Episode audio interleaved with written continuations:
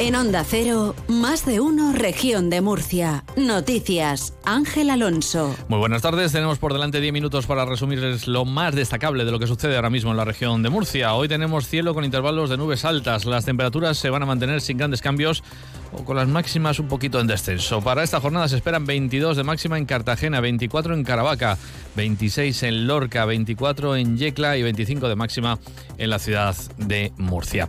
La familia de Ivo, el joven de 15 años cuyo cadáver era encontrado ayer después de 21 días desaparecidos en aguas del Mar Menor, permanece a la espera de la autopsia para valorar si inicia acciones legales tras las dudas generadas por las que califica de mentiras de los dos amigos que lo acompañaban acerca de lo que pasó aquella madrugada del 5 de enero. Hoy ha habido rueda de prensa, ahí ha estado nuestro compañero Paco Rivas. El abogado Sergio Marco manifestaba que la familia está a la espera de una autopsia difícil para los forenses tras permanecer Ivo casi tres semanas sumergido en los fondos del Mar Menor.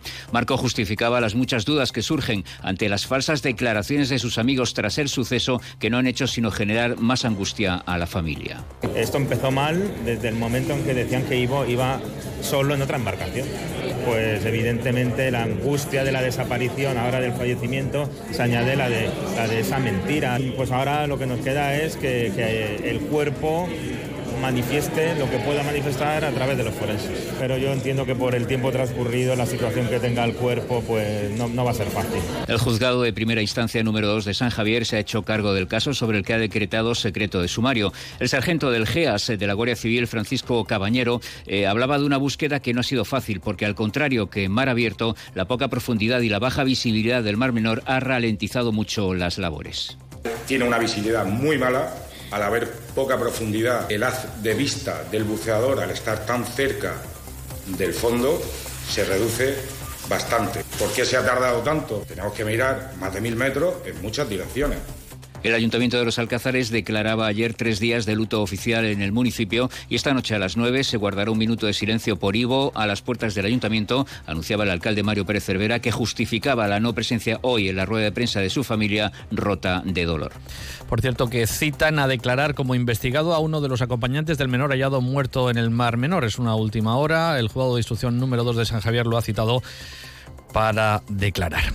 En cuanto a otros asuntos, varios eh, camiones de la región de Murcia han sido boicoteados por agricultores franceses que han volcado los vehículos y quemado las cargas. Incluso han agredido al menos a un conductor. Verónica Martínez. Numerosos camiones murcianos permanecen bloqueados en el país vecino por la acción de los piquetes franceses que protestan por la política agraria de la Unión Europea. El secretario general de la patronal del transporte Froet, Manuel Pérez Carro, estima que el 60% de los mil camiones frigoríficos que hay en la región están paralizados de una u otra manera porque a los que se encuentran atrapados en Francia hay que sumar los que han decidido no salir de España dada la situación. De este modo prevé que las pérdidas económicas serán cuantiosas. Bueno, la situación al día de hoy es bastante complicada.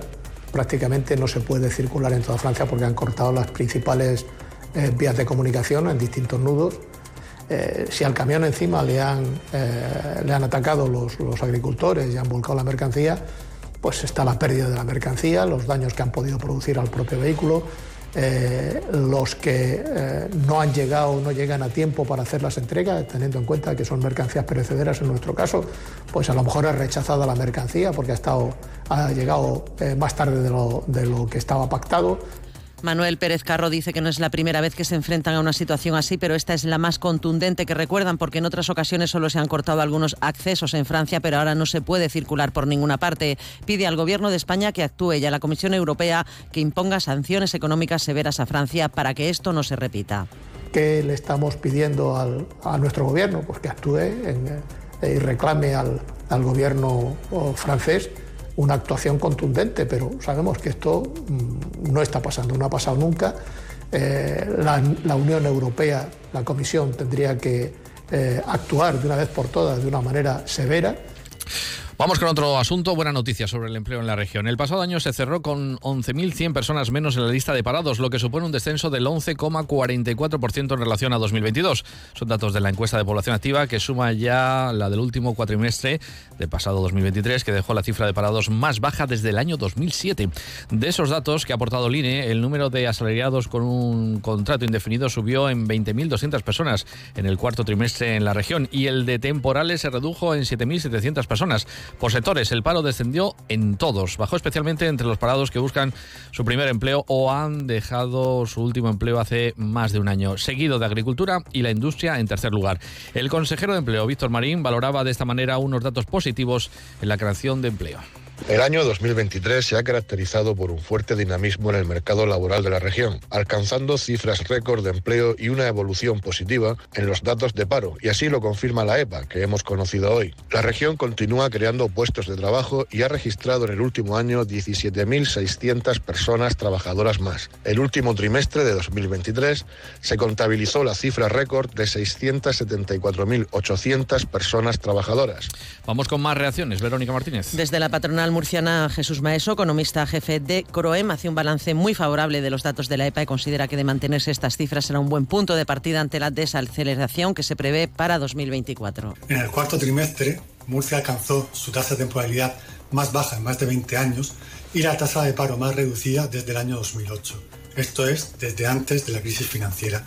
Esta evolución se sustenta sobre todo en el buen desempeño del sector servicios y, de mantenerse en el futuro próximo, constituye un buen punto de partida ante la inminente desaceleración que afronta la economía murciana en el año 2024. El secretario general de Comisiones Obreras en la región, Santiago Navarro, valora positivamente la calidad del empleo que se ha creado en la comunidad gracias a la reducción de la temporalidad. No obstante, Navarro considera que es necesario mejorar los salarios para evitar el impacto de la subida de los precios y la ralentización de la actividad por la caída del consumo. En una comunidad autónoma como es la región de Murcia, que siempre ha tenido altos índices de temporalidad, comprobamos como el 82% de los ocupados son trabajadores eh, con contrato indefinido. El empleo en la región de Murcia, para que tenga mucha más calidad, se tiene que trabajar dentro de la negociación colectiva, así como los incrementos salariales para que los trabajadores de esta región no pierdan poder adquisitivo. Torre Pacheco. Experiencias con cinco sentidos. Descubre nuestros enclaves más turísticos, el paisaje protegido del Cabezo Gordo, el singular paraje del Pasico con su molino de viento, la ermita que alberga la Virgen del Pasico, la Ruta Verde, los atardeceres con encanto y el Festival de Cante Flamenco de Locerro. Torre Pacheco. Experiencias con cinco sentidos. Ayuntamiento de Torre Pacheco.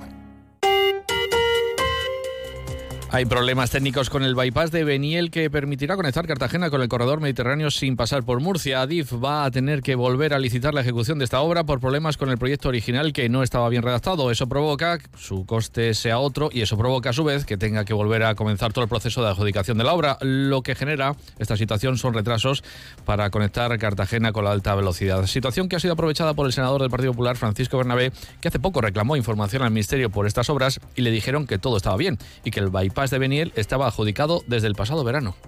A raíz de la denuncia que presentamos hace unas semanas desde el Partido Popular, demostrando que las obras del AVE a Cartagena estaban prácticamente paralizadas y en donde el Ministerio nos decía que el bypass con Beniel estaba adjudicado desde el año 2021 y con las obras pendientes de iniciarse, hoy mismo hemos conocido a través de la prensa regional que Adif ha dicho que el proyecto está anulado desde el pasado verano y que todavía no se ha hecho un nuevo proyecto. Por tanto, estamos en el punto cero, estamos en el punto de partida. La petición de ayudas económicas para la adquisición de vehículos eléctricos se han disparado. El gobierno regional ha recibido solicitudes para el denominado Plan Movis 3, que supone el presupuesto asignado de un 132%, el cuarto mayor porcentaje por comunidades según los datos publicados por el Instituto para la Diversificación y Ahorro de la Energía. Según esos datos, el gobierno regional solo ha resuelto el 18% de esos expedientes.